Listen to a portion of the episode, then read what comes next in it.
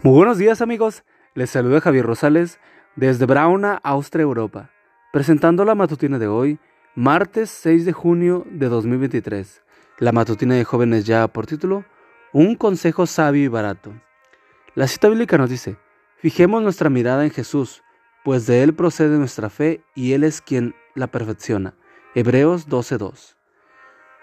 Gordon Nasby cuenta la historia de un joven que le preguntó a un rey muy sabio cómo hacer para no caer en la tentación. El rey entonces llenó una copa con agua y luego respondió, Debe recorrer la calle principal de la ciudad sin derramar una sola gota. Uno de mis soldados te seguirá durante todo el trayecto. Si él nota que derramas agua en la, de la copa, con su espada te cortará la cabeza. Dice el relato que el joven recorrió la calle principal de la ciudad sin derramar una sola gota. Y cuando hubo cumplido con éxito su misión, regresó al palacio para escuchar el consejo del rey. Muy bien, muchacho, dijo el rey, veo que has completado con éxito mi encargo. Ahora dime, ¿qué viste a lo largo del camino? ¿Qué escuchaste? Pues nada, oh rey, nada. ¿No viste ni escuchaste nada? ¿Cómo puede ser? ¿No viste a los borrachos entrar y salir de las tabernas? ¿Tampoco a los apostadores ni a las mujeres de la vida? No, señor, le aseguro que nada de eso vi ni escuché.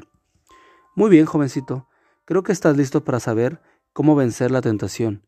Fija tus sentidos en Dios y en las cosas santas con la misma intensidad con la que te concentraste tu atención en la copa, para que el agua no se derramara.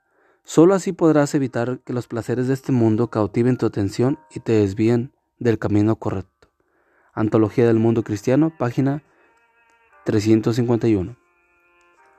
La enseñanza de ese relato es precisamente lo que, según Elena G. de Guay, fue el secreto del éxito de José en Egipto.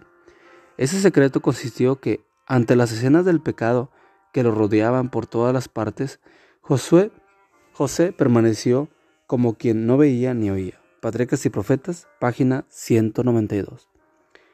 Toma tiempo cada día para completar la, la hermosura del carácter contemplar la hermosura del carácter de Jesucristo y escuchar su voz que desde su santa palabra te susurra, porque aquí es el camino. Isaías 30, 21.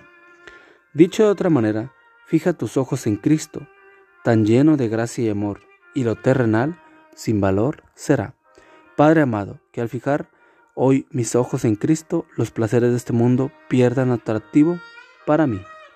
Amigo y amiga, recuerda que Cristo viene pronto y debemos de prepararnos y debemos ayudar a otros también para que se preparen, porque recuerda que el cielo no será el mismo si tú no estás allí. Nos escuchamos hasta mañana. Hasta pronto.